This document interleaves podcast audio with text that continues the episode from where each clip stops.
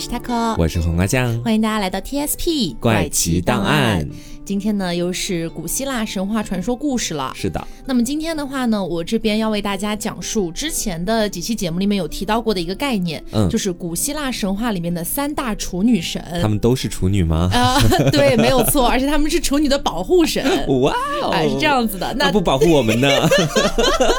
对，没有错。那么这三个处女神呢，是阿尔特弥斯，嗯，雅典娜，还有一个呢叫做赫斯提亚。哦，那么呃，这三个神的。话，我觉得相对来说应该是赫斯提亚，大家知道的比较少一点，最陌生。对对对，那没关系，一会儿慢慢来给大家介绍。那黄花酱这边要讲到的呢，就是人间的故事了。哎，我这边给大家讲的是父亲被一个神女绑架在一个孤岛上面，嗯，然后他的儿子千里寻父的这样的一个故事。对，然后他的故事刚好跟雅典娜是有点关系的啊，所以大家可以以这个来作为一个承接啊，是这个样子。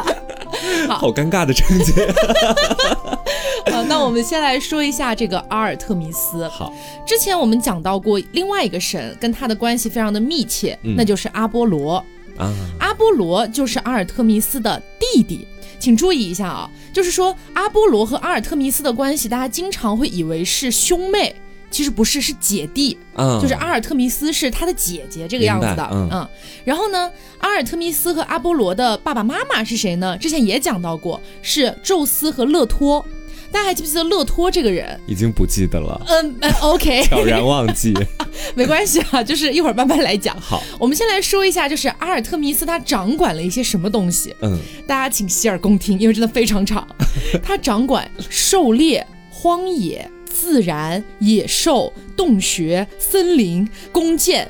接生、生育、生产、月亮，他真的管好多哦。对，就前面几个词儿，你还觉得它有一定的共通性，都跟自然呐，然后动物啊有一定关系。对，突然到生产，让我觉得无法接受。这个都是有一定的原因的啊。然后阿尔特弥斯也被称为野兽的女主人与荒野的领主。哇，听起来还蛮酷的哈。是。所以按照这个顺序，我们是不是可以发现一个盲点？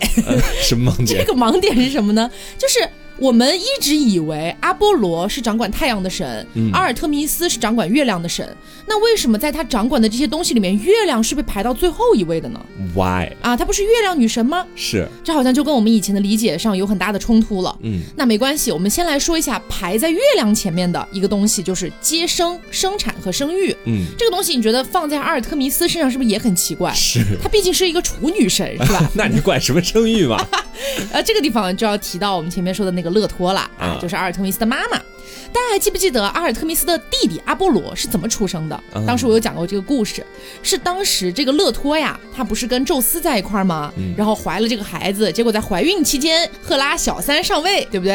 然后赫拉就逼迫勒托说：“你不准在岛屿和陆地上生产。”还记得这件事儿吧？记得。那给大家回忆一下，反正就当时海神波塞冬看不下去了，于是呢就在海域上升起了一个漂浮岛，让勒托在这个漂浮岛上生下这对姐弟。人造岛，哎，对对对，嗯。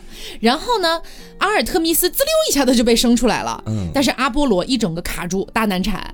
然后这个时候呢，阿尔特弥斯还帮着他的妈妈勒托去接生啊，这个还是有一点印象的吧？有一点点印象。反正就据说是接生了九天九夜啊，阿波罗才终于生出来。所以也就是因为这个原因，后来阿尔特弥斯就被命运女神选为了接生神哦，因为他帮助接生过自己的弟弟，而且他应该算是有史以来开天辟地第一个一出生就开始帮忙接生的。对，那后来呢？因为阿尔特弥斯被命运女神选中了嘛，所以阿尔特弥斯也顺便就向宙斯去索取了主管接生新生儿的这个权利。嗯，那我们这边有提到一个命运女神这个概念啊，这个概念在希腊神话里面是特别有意思的，所以来跟大家分享一下。希腊神话里面的命运女神不是一个人，她是三姐妹。嗯，这三姐妹有一个统称叫做莫伊莱。这三姐妹呢是宙斯和特弥斯的孩子。特弥斯是宙斯的第二个老婆，就宙斯不是一共有七个老婆吗？嗯，前面提到的阿波罗和阿尔特弥斯的妈妈勒托是第六个老婆，然后赫拉是第七个嘛，然后这个特弥斯是第二个老婆。这个特弥斯啊，她是规律女神，这个女神也挺厉害的，嗯，她是乌拉诺斯和盖亚的女儿。哦，也就是说原始的那个大地之母和天空之神的女儿，嗯，所以相当于也是十二泰坦之一，出身比较高贵，没错，也是宙斯的姑妈。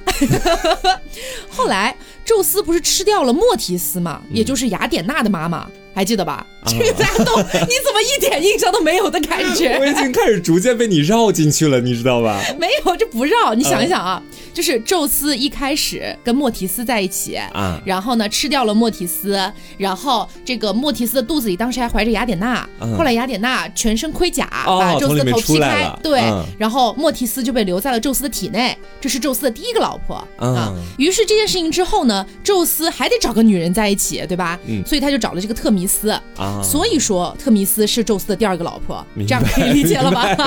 我觉得解释起来还是很麻烦，但我刚刚是听明白了。那这个特弥斯她不是规律女神吗？嗯，她作为一个非常正义的女神，特密斯在协助宙斯打败克洛诺斯，并且在这个奥林匹斯山上一整个就是协助宙斯的一个概念了啊。所以特密斯也是宙斯最尊重、最信任的一任妻子哦，等于是皇后的那种地位了。没错呀，因为当时她就是天后。后啊，当时还没赫拉什么事儿呢。是。那么同时，这个特密斯也是秩序的创造者和守护者，因为她是规律女神嘛。听起来好牛逼的感觉哦。非常牛逼。那你要想一想啊，就是特弥斯跟宙斯在一起的前提是宙斯吃掉了自己的第一个老婆，对吧？所以特弥斯知道这件事情的呀，而且他对此非常的反感，于是他就创造了婚姻的法则，还发明了家庭的概念，以此来确定了男女之间应尽的义务。他是想通过这个东西来约束宙斯。那么根据后面的故事，我们也能知道，约束失败，哎，也是没有怎么约束住。好，那么这个规律女神除了跟宙斯生下了前面我们说的命运三姐妹之外，她和宙斯还生下了时序三姐妹。嗯，时序三姐妹是掌管季节变化的。那这个东西呢，我们就不在这里展开了啊。我们回到掌管命运的三姐妹。这三姐妹的名字呢，分别叫做克罗托、拉克西斯和阿特洛波斯，但这个都不重要，大家不用记，特别麻烦啊！大家就知道她们是掌管命运的三姐妹就可以了。对，就命运三姐妹，去记录她们就好了。对，这三姐妹非常牛逼，为什么一定要在这里讲哈？就太牛逼了。是这样的，古希腊的人认为啊，命运是早早就被安排好的，就算你是神，也无法去改变。所以说，命运三姐妹做的任何的决定是连宙斯都无法干预的哦。那命运三姐妹里面的第一个女儿叫克罗托，嗯，她负责干嘛呢？她是负责纺织人们的生命线的。哇，这么牛逼的一个工作！对，那条线有多长，这个人的生命就有多长。这条线一旦被剪断，那么这个线的主人就当场死去。他可以直接决定一个人的生死，也就是是的。还有一个女儿的名字呢，叫拉克西斯。这个拉克西斯呢，她会在自己的一个罐子里，直接的闭着眼睛为人们抓阄。嗯，抓到什么样，人们的命运就是什么样。所以这样一来，她是闭着眼睛抓的嘛。无论抓到的是好还是坏，人们都必须要接受。而且跟他自己屁关系没有，对他就是给别人来抓抓阄的。但这个是他的一个权利，只有他可以做这件事情。嗯嗯，剩下的一个女儿呢，叫做阿特洛波斯，她是负责在那个纸上面去记录下来两个姐姐的决定。这种决，但是很牛逼的，但是这种决定，工作，对对对。但是这个决定一旦被记录下来，就改不了了，也抹不掉了。嗯，所以说他们三个就是以此来决定所有人和神的命运的。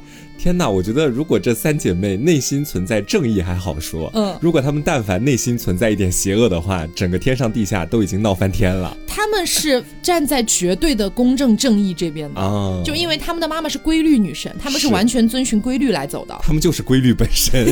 对对对，你可以这么理解。所以不用说宙斯去改变自己的命运，他改变不了。嗯，即便是这命运三姐妹，她们自己都改变不了自己的命运。哇。就是这个样子的，嗯，想要加入他们了，现在已经。那么也有一种说法哈，说这三姐妹的母亲是另外一个人，嗯，是谁呢？尼克斯。哎，尼克斯神域不是武则天的一个皮肤吗？对。尼克斯是希腊神话里面的一个女神，她掌管的是黑夜。啊那么有一种说法说，这三姐妹是尼克斯的孩子，没有父亲啊，是尼克斯自己单性繁殖的。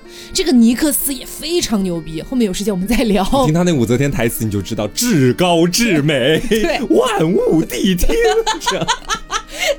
真的很厉害，这个尼克斯。反正这里就不展开了啊，我们后面再聊。那么说回到我们前面提到的阿尔特弥斯，那阿尔特弥斯呢，也可以说是被命运三姐妹安排了一个给母亲接生的活儿，嗯，自然也就顺理成章的给她安排了这个接生女神的这么一个职务了啊。那么阿尔特弥斯最牛逼的地方在于什么哈？她是所有古希腊里面被祭祀的最多的神之一，最热门的神，最热门的。我们可以说在天界的这个地位啊，宙斯肯定不用讲了嘛，嗯，那。接下来可能就是赫拉，再往下走，极有可能就是阿尔特弥斯。这是不是跟他掌管的领域特别多有一定的关系啊？啊，是，而且他们是相辅相成的。嗯，就是因为首先他掌管了很多领域，所以人们崇拜他，在人们崇拜他的同时，也给他赋予了更多的一些神职啊，是这样子的。而且呢，大家应该知道有一个概念叫做世界七大奇迹，对吧？嗯，世界七大奇迹里面有一个就是阿尔特弥斯神庙。就是专门为他来修建的哦。我们来浅说一下这个阿尔特弥斯神庙吧。好，我们前面不是提到世界七大奇迹吗？嗯，这个概念呢，其实是公元前三世纪的一个旅行家叫做安提帕特他提出来的。当然，还有一种说法呢，是由公元前二世纪的拜占庭科学家提出来的。反正无所谓啊，他现在的正式名称叫做世界古代七大奇迹。分别都有什么呢？就是我们熟知的埃及的金字塔、巴比伦的这个空中花园，嗯，还有就是阿尔特弥斯神庙，以及奥林匹亚宙斯巨像，还有摩索拉斯陵墓，以及罗德岛太阳神巨像和亚历山大灯塔。那听到这里，大家可能会有一个疑问，嗯。世界七大奇迹里面不是有我们中国的万里长城吗？那不是第八大奇迹吗？不是，不要乱说。中国的万里长城是世界中古七大奇迹啊。我们前面讲的是古代七大奇迹嘛？那为什么会有一个中古七大奇迹呢？是因为我们前面提到的那个古代七大奇迹基本上都被毁灭了，所以后人才提出，哎，要不我们重新选七大奇迹吧？之前那七大奇迹好像都没了。对，于是呢，万里长城就和我们比较熟知的一些像什么古罗马。马斗兽场啊，英国巨石阵啊，比萨斜塔啊，这些的就放在这个中古七大奇迹里面了。哎，你说这些名字其实听的频率会高一点。嗯，一开始出版的那个七大奇迹，到后面的几个地方基本上都没怎么听过，因为都没了嘛。是。那我们现在浅说一下阿尔特弥斯神庙有多厉害啊？嗯，阿尔特弥斯神庙建造的时间大约是公元前五百五十年左右。它建造的地点是在古希腊的一个地方，叫做艾菲索斯。这个地方呢，应该是在今天的土耳其境内了。嗯，那这个神庙它是以大理石为基础，上面覆盖木质的屋顶，但它最大的特色是内部有两排至少一百零六根立柱，每一根都大约有十二到十八米高。然后整个神庙的底座大概有七千二百平方米，这么大呀，很大。对，而且它是当时第一座由大理石建成的最大的建筑。可以看出它在人们心中的那个热门程度了。对，那虽然中间呢肯定会有一些破损损坏什么的，但是阿尔特弥斯神庙是一直在被修复的，一共经历过七次重建。嗯，最后由于这个当时那个艾菲索斯那个地方的人转信基督教了，所以阿尔特弥斯神庙在公元四零一年被摧毁了。这也蛮尴尬的，讲实话。就是哦吗？OK。那那我们又能说什么呢？对，好，那我们说回阿尔特弥斯啊。阿尔特弥斯为什么能够被这么多人去崇拜？哈，是有很多原因的。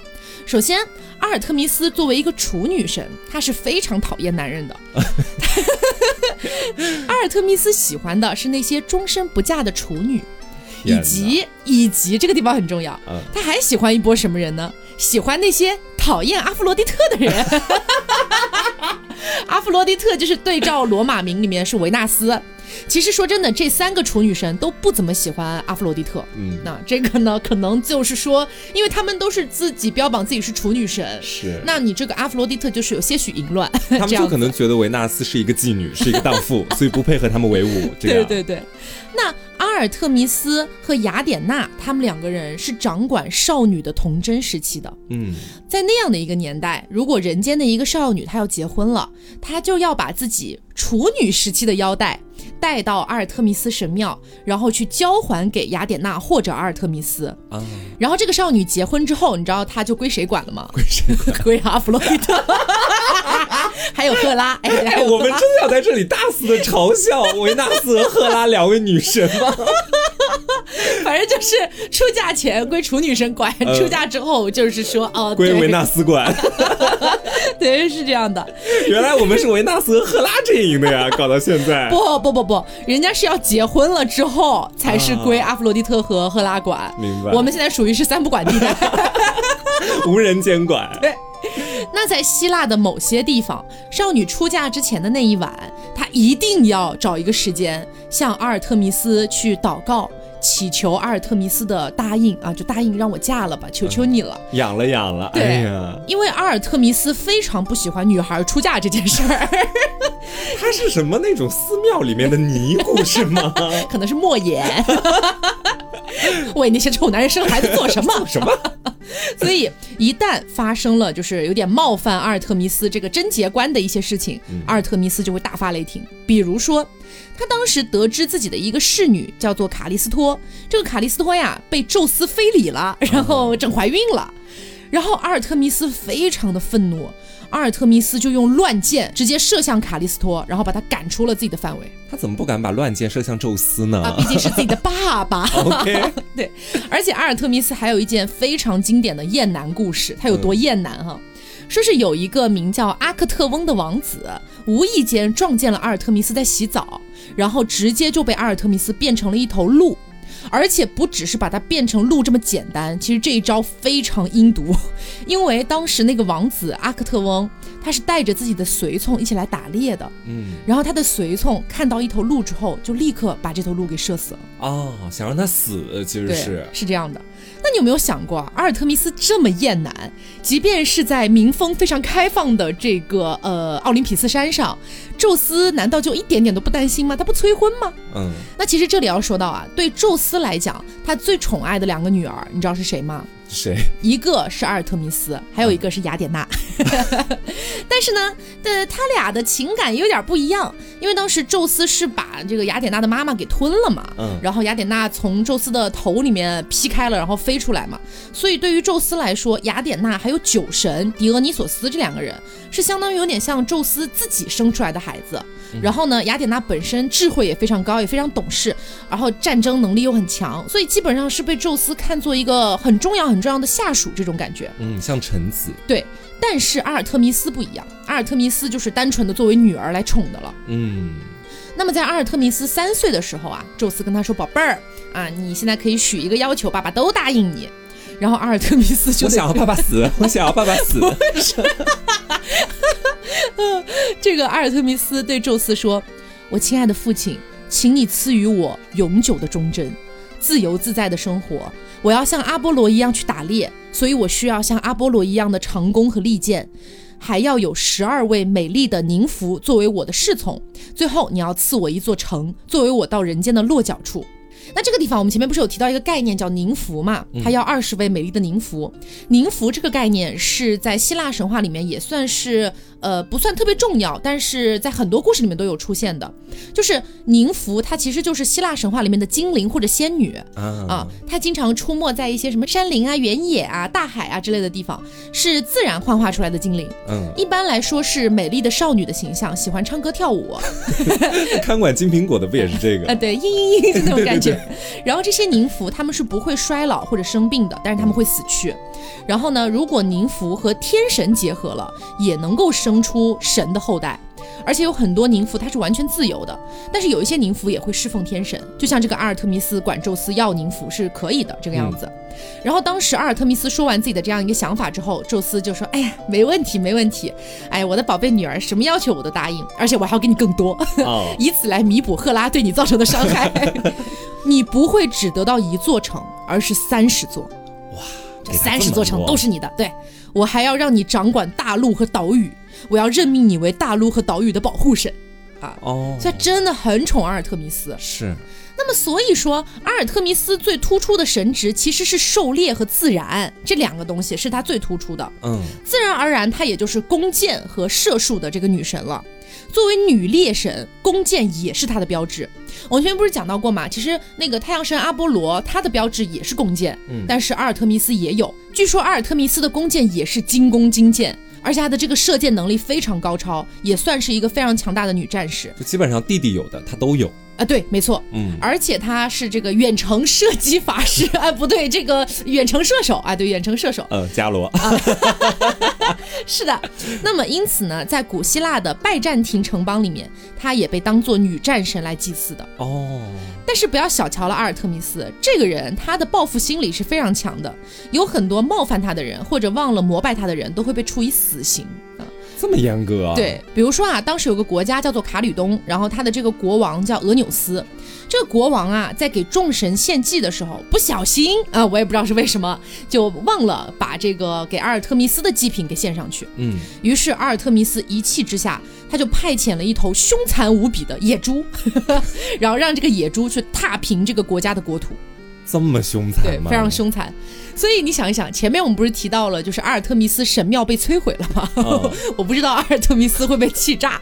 不过呢，阿尔特弥斯他也有非常温柔善良的一面。同时，她还是一个非常爱唱歌跳舞的女神。怎么感觉她有点人格分裂？对她真的有点人格分裂。每一次阿尔特弥斯出去狩猎回来了之后，阿尔特弥斯就会到山上去找阿波罗，并且与缪斯和卡里特斯一起载歌载舞。卡里特斯是代表妩媚、优雅和美丽这三种品质的美惠三女神。嗯，那前面不是提到她还会跟缪斯一起跳舞吗？我觉得大家应该经常会有听到那个，就是你就是我的缪斯，是啊，这这样一个感觉。对对对，那实际上有可能有一些朋友不知道啊，缪斯这个概念是希腊神话里面主管艺术和科学的，起码有九个古老的文艺女神的总称。哦，它不是一个神，它是好多好多神。官职的感觉，有一点类似这个意思。嗯，缪斯代表的是。音乐、舞蹈以及诗歌这些东西，而且这些女神她们原本只是守护一个山泉水的水仙，属于是宁芙的范畴。嗯，后来呢，人们就把阿波罗设立为是缪斯的一个首领了。啊，所以这个地方我们才要说到前面讲的一大堆，你是不是都感觉跟月亮没有什么关系？嗯，其实阿尔特弥斯一开始并不是月亮女神，就像阿波罗他不是初代太阳神一样。有一期希腊神话里面我们也讲到过，初代的太阳神其实是赫利俄斯，后来才被人们改成了阿波罗这样子。所以。阿尔特弥斯也是一样的，是直到希腊神话的晚期，阿尔特弥斯才接管了月亮女神这个称号。嗯，所以我们上一期希腊神话的节目不是有讲到特洛伊战争嘛？里面不是讲到了那个俄诺涅和帕里斯的故事嘛？嗯，那个地方讲到的月亮女神，当时就说了，不是阿尔特弥斯，而是初代女神塞勒涅。哦，他有一个承袭的那种观念在里面，有一点这个意思。嗯，那么阿尔特弥斯的形象，大家应该有一个基本的了解了。铁 T 呗，咱们就是说的好听一点啊，呃，这个敢爱敢恨啊，不羁，但是又有自己的原则。玉皇大帝，玉皇大帝。而阿尔特弥斯对应的罗马神，它叫做狄安娜，其实也就是大家更熟知的一个英文名字 Diana。嗯，然后大家可能会经常听到有一些外国人的名字，他们叫 Diana，或者说另外一个处女神的名字 Athena，就是那个雅典娜，嗯，就是这两个名字是经常被用于外国人的人名上的。但是有没有想过，外国人为什么不给自己的女儿取名叫 Venus？就是你想一想，想一想中间这个缘由，就是因为他们宁愿让自己的女儿刚烈如火，也不希望自己的女儿做一个骚狐狸，就是这个概念，你知道吗？是，就跟在我们中国人的概念里面，很少有人会给自己的女儿起名叫妲己什么的哦那种感觉。金莲是 这种感觉，金莲就更别说了。好。那么除了阿尔特弥斯之外，处女三神里面还有一个是大家不太熟知的，叫做赫斯提亚。嗯，这个人啊，他其实也挺厉害的。首先呢，她是克洛诺斯和瑞亚的长女，也就是宙斯的大姐，是最大的一个。她在奥林匹斯十二主神当中是辈分最高的。其次呢，赫斯提亚她是灶神，就是我们灶王爷。对，我们中国不是拜灶王爷吗？这个西方就拜这个赫斯提亚。对。他呢，因为是灶神，也是厨师的保护神，咋能混到这样啊？但是这很重要，我跟你说，看起来更像是一个男的神仙去掌管的。凭什么？所以，因为他是灶神，所以他跟千家万户的关系是非常密切的。而且这个灶神啊，他不是厨房的保姆，他实际上是整个家的保护神。为什么？你想一想，在那个年代，是一个食物比较匮乏的时候，厨房是一个家里就是毋庸置疑的中心位置。嗯，大家最重要的事情就是解决温饱，要做饭。对，所以说赫斯提亚受到特别尊敬的这个原因就在这里。而且还有第三个原因，就是赫斯提亚是没有结婚的，她是奥林匹斯的三处女神之一嘛。相传有一段时间啊，海神波塞冬和阿波罗这两个人都曾经向赫斯提亚求爱，嗯，并且呢，因此发生了一些争执。哎，这两个男神想打架了，吃到硬骨头了，算是。对，为了维护和平，然后赫斯提亚拒绝了他们两个人，并且呢，向宙斯起誓永不结婚，说要把自己的全部精力投入到为人类服务当中去。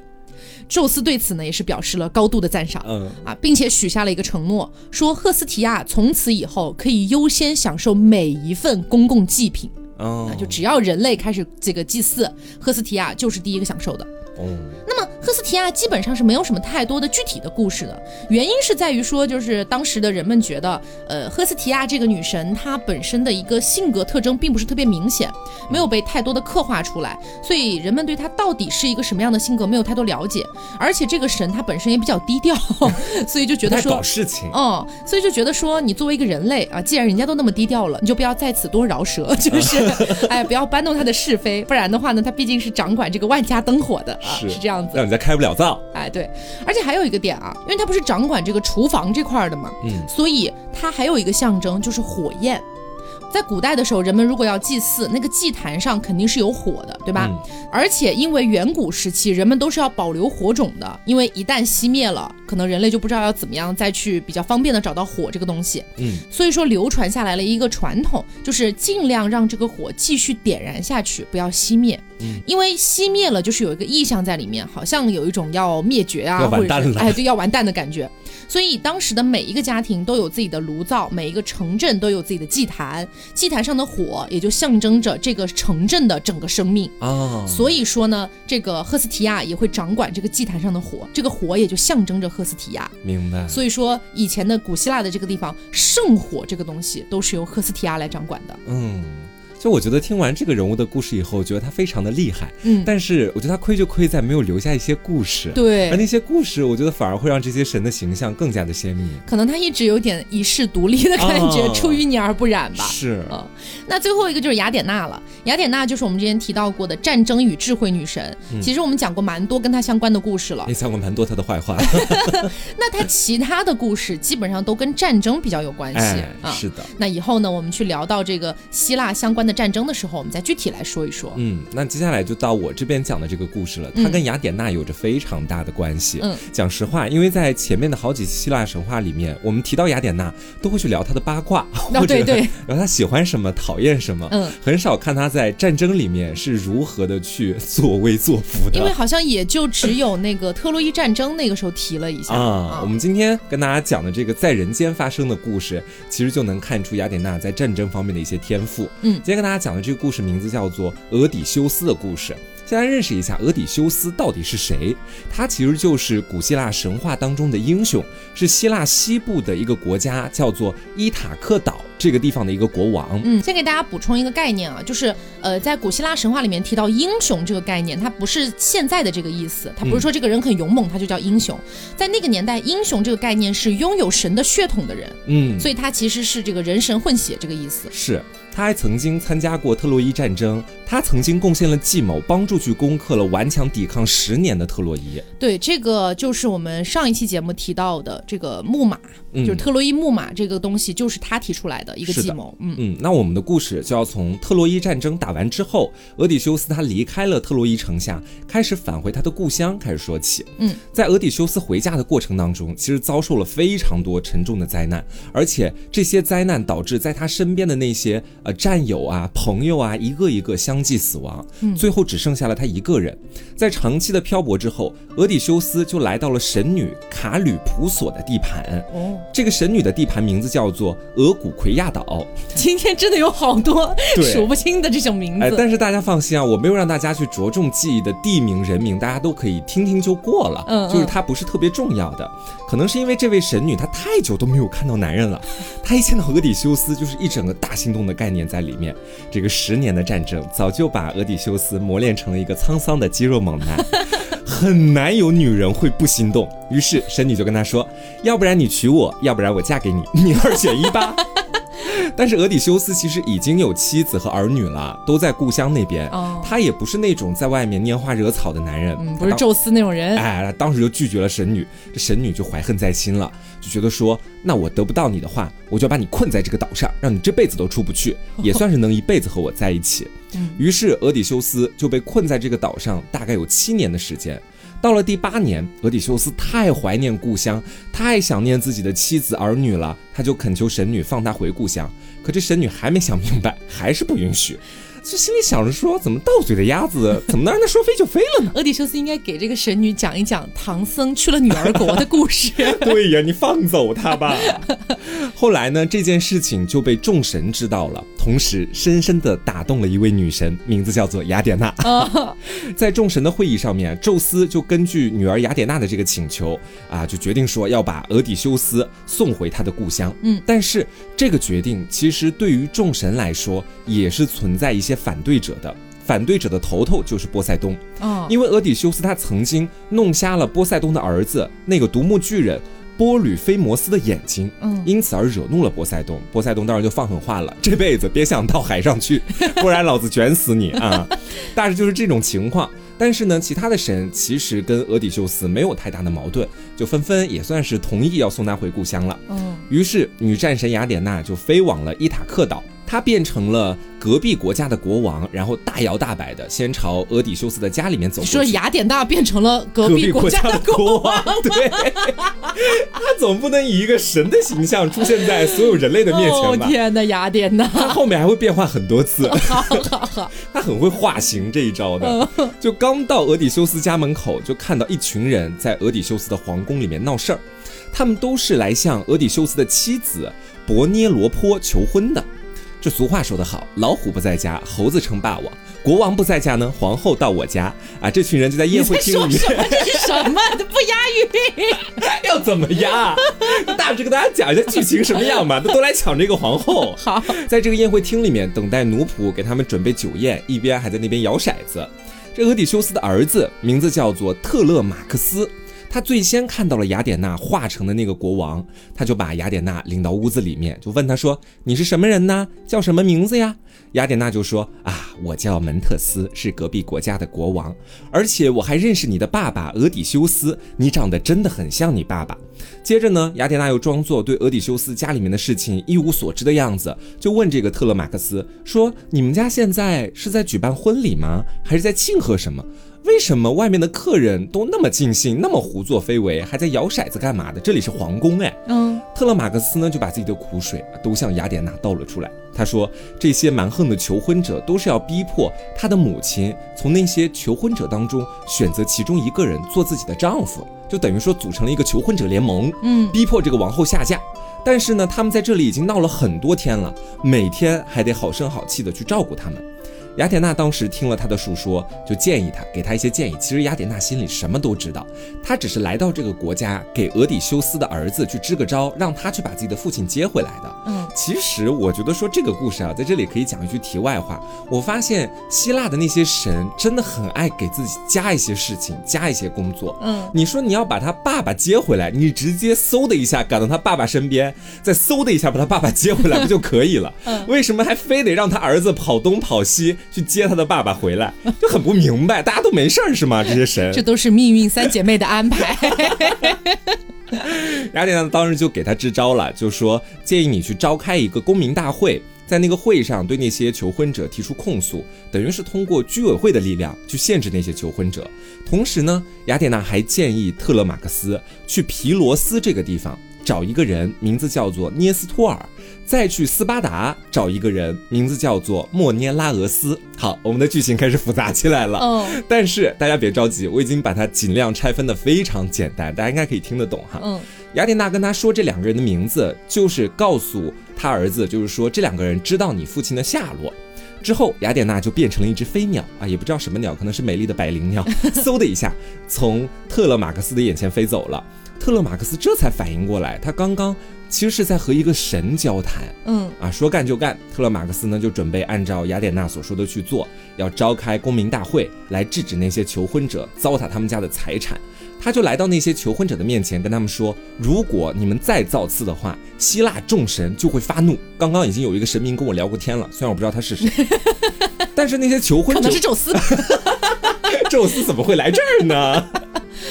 但是那些求婚者都不以为然，依然就是大喊大叫，又唱又跳，闹到深夜才各自离去。嗯，到了第二天清早的时候，特勒马克思就召开了公民大会，坐在了他父亲原先坐的位置上面。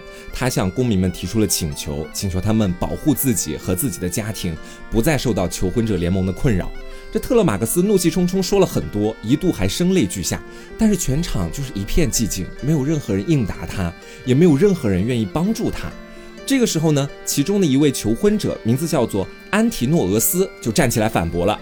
他说：“啊，特勒马克思，你的妈妈就是这国家的皇后啊，她玩弄计谋，逃避和我们这些求婚者结婚。”什么呀？就是好像说的是这皇后本来就应该跟他们结婚一样。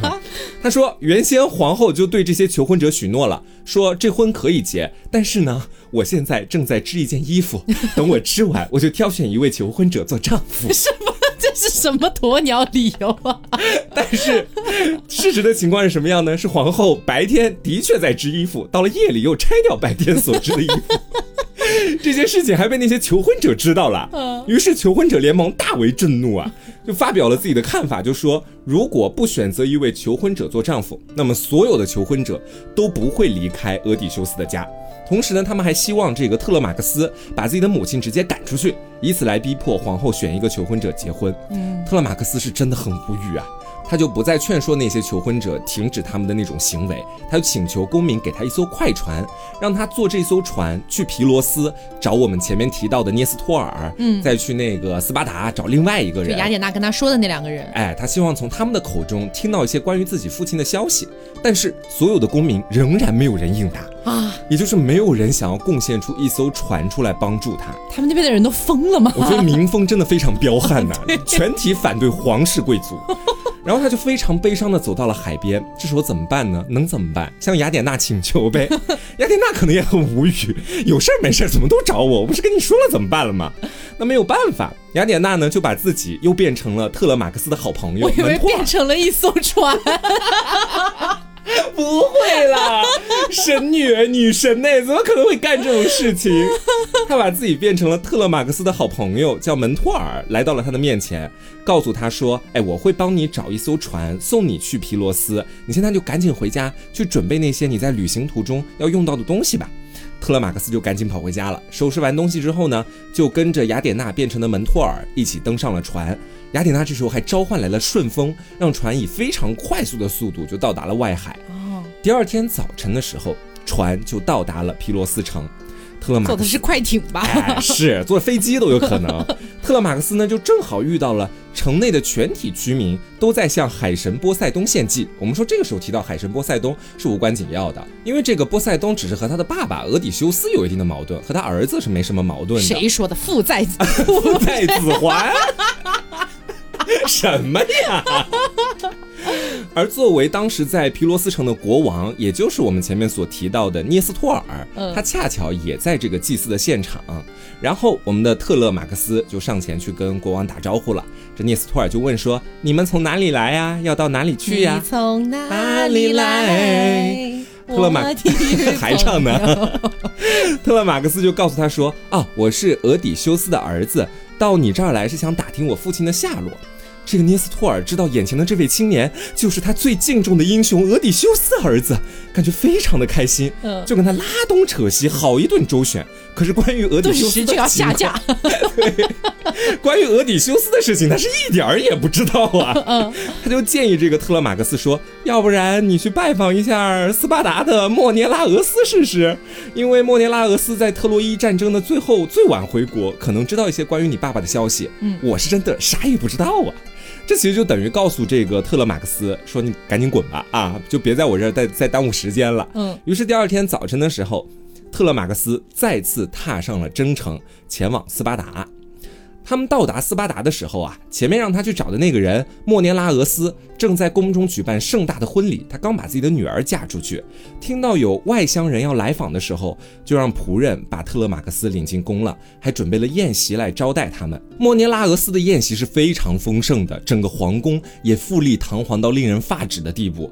特勒马克斯边看边称赞说：“我从来都不曾见过有有如此富有气派的场面。”可能也只有宙斯的宫殿可以和你相比吧。宙斯说：“啊，放屁，怎 么可能？”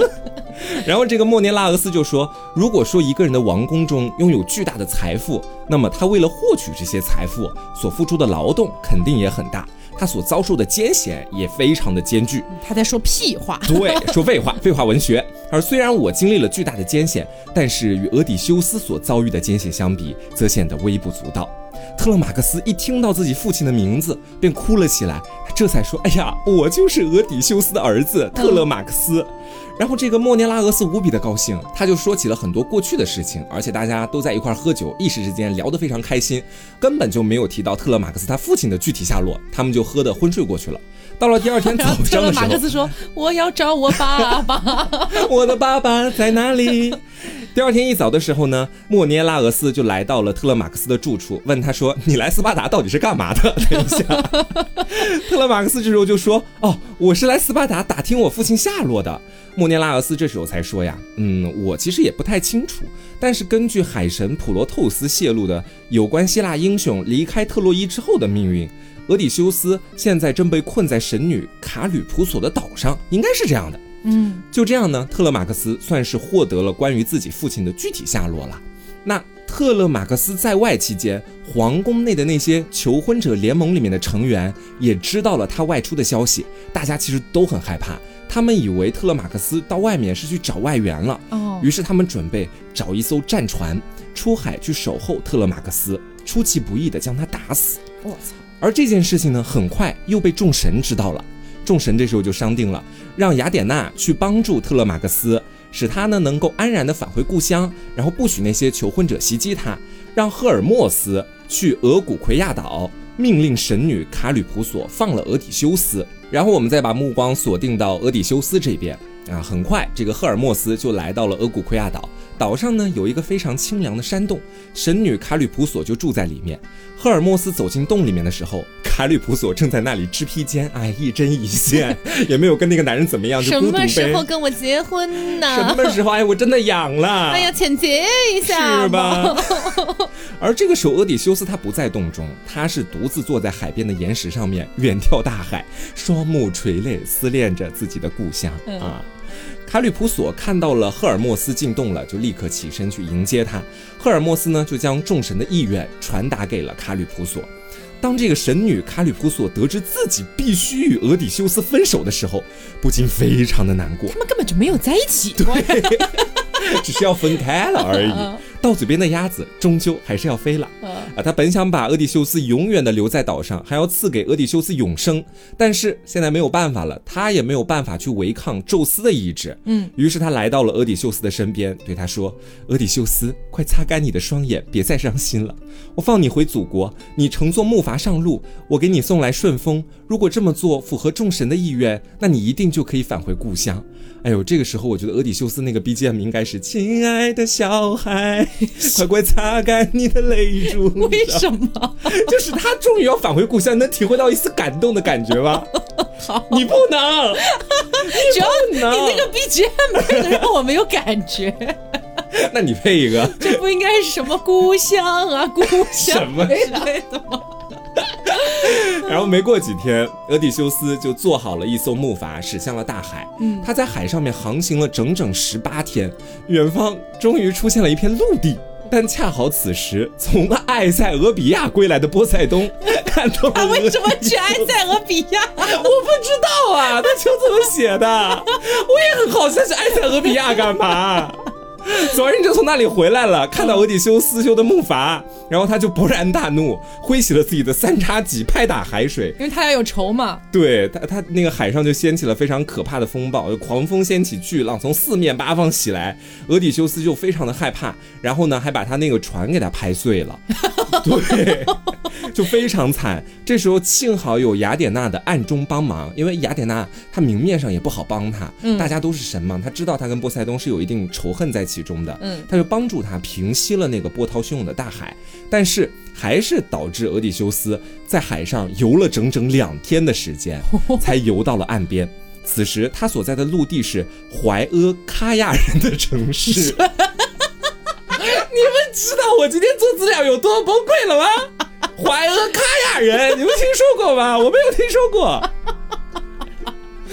然后在他昏厥的期间，雅典娜真的给他事事都照顾好了。他托梦给了这个地方的公主瑙西卡。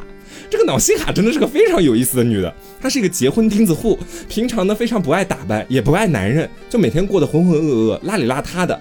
雅典娜在梦里面就责备这个瑙西卡，说你能不能关心关心自己的衣着？你年纪也不小了，婚嫁的日子也不远了，也该为自己好好雅典娜不是处女的保护神吗？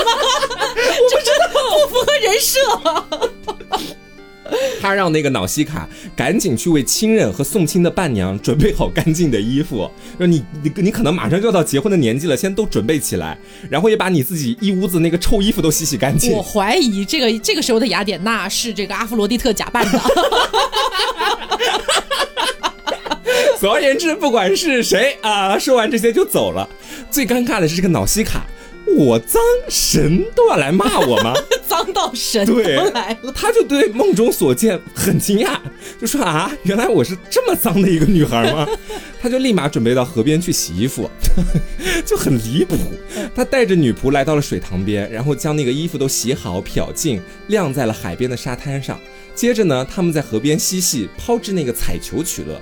恰巧此时的俄狄修斯其实就在他们身边昏睡，于是。当瑙西卡将球抛向女仆，隐身的雅典娜，雅典娜此时隐身状态哦，啊，将球猛地一击，那个球便掉到海里了。姑娘们就一个个大喊大叫，恰好就吵醒了这个俄狄修斯。嗯，俄狄修斯这时候身上什么都没穿啊，真的是连光溜溜，对，连个内裤都没有。哇哦，这时候就非常尴尬。哇哦，对，馋了，我也馋了。要不然他有老婆，我真的今天虎狼之旅都收多少了。他没有办法，他还是想请求别人帮助的。他又对着脑西卡还有周边的女仆们说：“美丽的姑娘们，你们怜悯怜悯我吧！我在波涛汹涌的大海上漂流了二十天，随便给我一块布什么的吧，让我遮掩一下赤裸的身体。”就不给，我就爱才可以给。瑙西卡这时候争气就应该这么说，但是脑西卡是一个笨女孩，脑西卡就吩咐女仆给俄底修斯拿了几件干净的衣服和一些食品，他还准备带着俄底修斯一起回到皇宫去。应该想做一辈子的处女，我跟你说，我也觉得。然后脑西卡就让俄底修斯跟在自己的身后，嗯，但是他请俄底修斯要做到一点，就是不要和他以及那些女仆一起进入到皇宫里面去，因为这个公主担心别人看到她和一个英俊的外乡男子在一起会说三道四。哦，要是我的话，你是挂着的这张回去的，我都不用走着回去。特洛伊战争的大将哎，然后俄狄修斯就在城门口等了一会儿，就向皇宫里面走过去了。到了皇宫之后，他就请求国王和皇后帮助他这个可怜的漂泊者。这国王呢也很热情，给他设宴，然后还听他讲述自己的经历，并且答应他一定会将他送回自己的故乡。直到很晚的时候，俄狄修斯就这样很快的入睡了。很快，这个国家里面的臣民就为俄狄修斯修好了一艘大船，还送了他一把宝剑，就准备送他回家。俄狄修斯登上了大船，躺在了床上，然后强壮的桨手们划起了船桨，大船就离岸驶向了外海。众神这个时候让俄狄修斯沉沉的睡了一个好觉，就一直都没让他醒。第二天黎明的时候就到达了俄狄修斯的家乡伊塔克那边的海岸了。嗯，然后怀阿喀亚人将熟睡的俄底修斯小心翼翼地抬到岸上，安放在沙滩上。这时候他还没醒呢。嗯，没过多久，躺在海边的俄底修斯就清醒了。他没有认出周边的场景就是自己的故乡伊塔克，因为雅典娜使了一个小小的计策，他把四周的一切都蒙上了浓雾。俄狄修斯这个时候以为自己还没到家，他彻底绝望了，他觉得说肯定是那个，了，对，怀俄卡亚人都怪他们，又把我放到了某个荒岛上，我又要漂流了，烦死了。他环顾四周，就看到了一个英俊的青年，他就问那个青年说：“这是什么国家呀？”这个青年就告诉他说：“哦，这是伊塔克岛。”青年这时候也问俄底修斯的身份，俄底修斯这个时候就非常的警惕，他就说：“我是一个漂泊者，被人抛弃在这里的海岸上，就根本没有提自己的真实身份。”嗯，青年听了俄底修斯的故事，微微一笑，突然改变了自己的模样，又是雅典娜。雅典娜这时候，你猜他是为了为了什么才变成青年？你猜一猜，为了考验他的警惕心。这这怎么猜得出来呀？就是看他到底会不会对一个陌生人托出自己的实情，在得知他不会之后，才变回了原本的模样。有病啊！我真的觉得雅典娜很无语。而且他还不放心先前给他的那个浓雾，也是为了怕他就是没有警惕心，随便向陌生人托出自己的实情才给他设下的。哦哦，看到他比较机警之后，就给他驱散了身边的浓雾。然后俄狄修斯这才认出，哎，这不就是我的故乡吗？他就扑倒在地，疯狂的亲吻起了自己故乡的土地。啊，你是不是想成为那个土地？我是土，你是地，我们两个一起。好。然后呢，这时候的雅典娜将俄底修斯变成了一个丑陋可怜的乞丐，给他穿上了污秽不堪、千疮百孔的破衣服，而且在他肩上还挎上了一个讨饭用的袋子，往他手里还塞了一根打狗棒。啊，这个雅典娜又有什么坏招呢？大家猜一猜。其实也不难理解，就是在他家的皇宫里面，不是还有很多的那些求婚者吗？嗯，这让他回去其实是挺危险的一件事情。嗯，准备让他先隐蔽一下。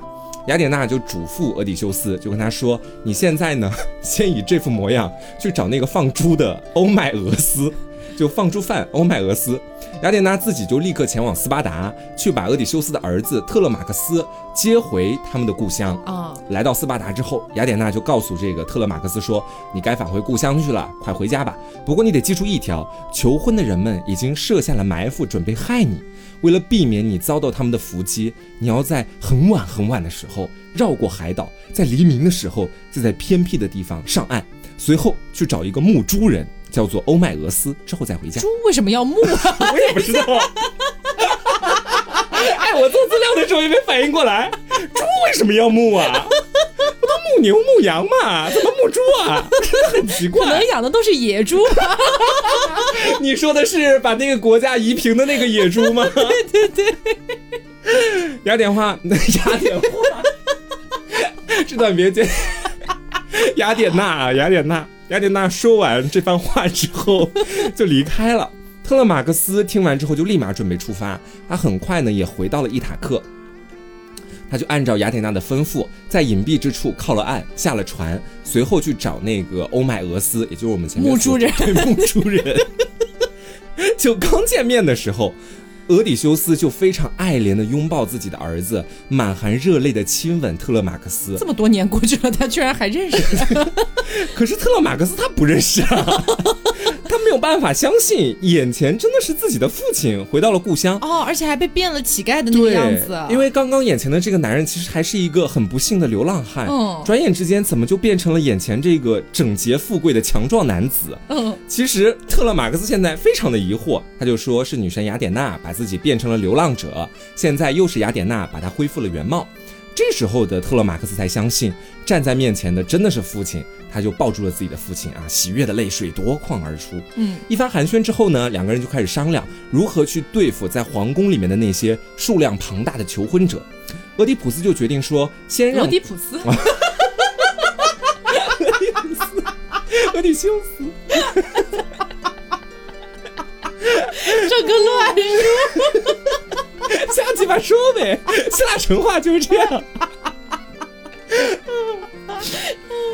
嗯，俄底修斯就决定说，先让特勒马克斯进城去帮他见一下那些求婚者，嗯，然后俄底修斯本人还是扮成那个穷苦的流浪汉，装作去乞讨。然后之后呢？等他们到达那个求婚者，还有他们几个都在的那个现场之后，这个俄底修斯让特勒马克斯根据自己的眼色行事，让他提前收起现场的所有武器，只留下父子二人要用到的那些枪剑和盾牌。关键是不能走漏了这个俄底修斯已经回到故乡的这个消息。嗯，一切都在按照这个计划有条不紊的实施着。到了第二天早晨的时候，那些求婚者啊又络绎不绝的来到俄底修斯的家里面，坐在桌子旁边，新一天的宴会又开。开始了，嗯啊，这特勒马克斯就在门边给俄底修斯摆了一张桌子和一把凳子，就吩咐他过来喝酒，然后吃东西。这个时候的俄底修斯其实还是一个乞讨者的样子，嗯，还没变回来。对，而且呢。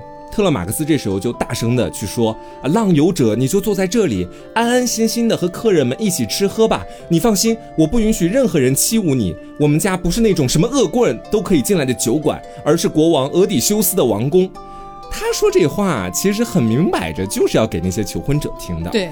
然后其中一位求婚者叫做安提诺俄斯，听了他的话，就骄横地回答他说：“朋友们，随特勒马克思怎么吓唬我们吧，总有一天我们一定会将他制服，叫他不敢再如此喋喋不休地讨人嫌。”女神雅典娜这时候又是隐身状态啊，隐身状态，姐妹们，嗯，她这时候就在现场运用神力，更猛烈地煽动起那些求婚者们的情绪。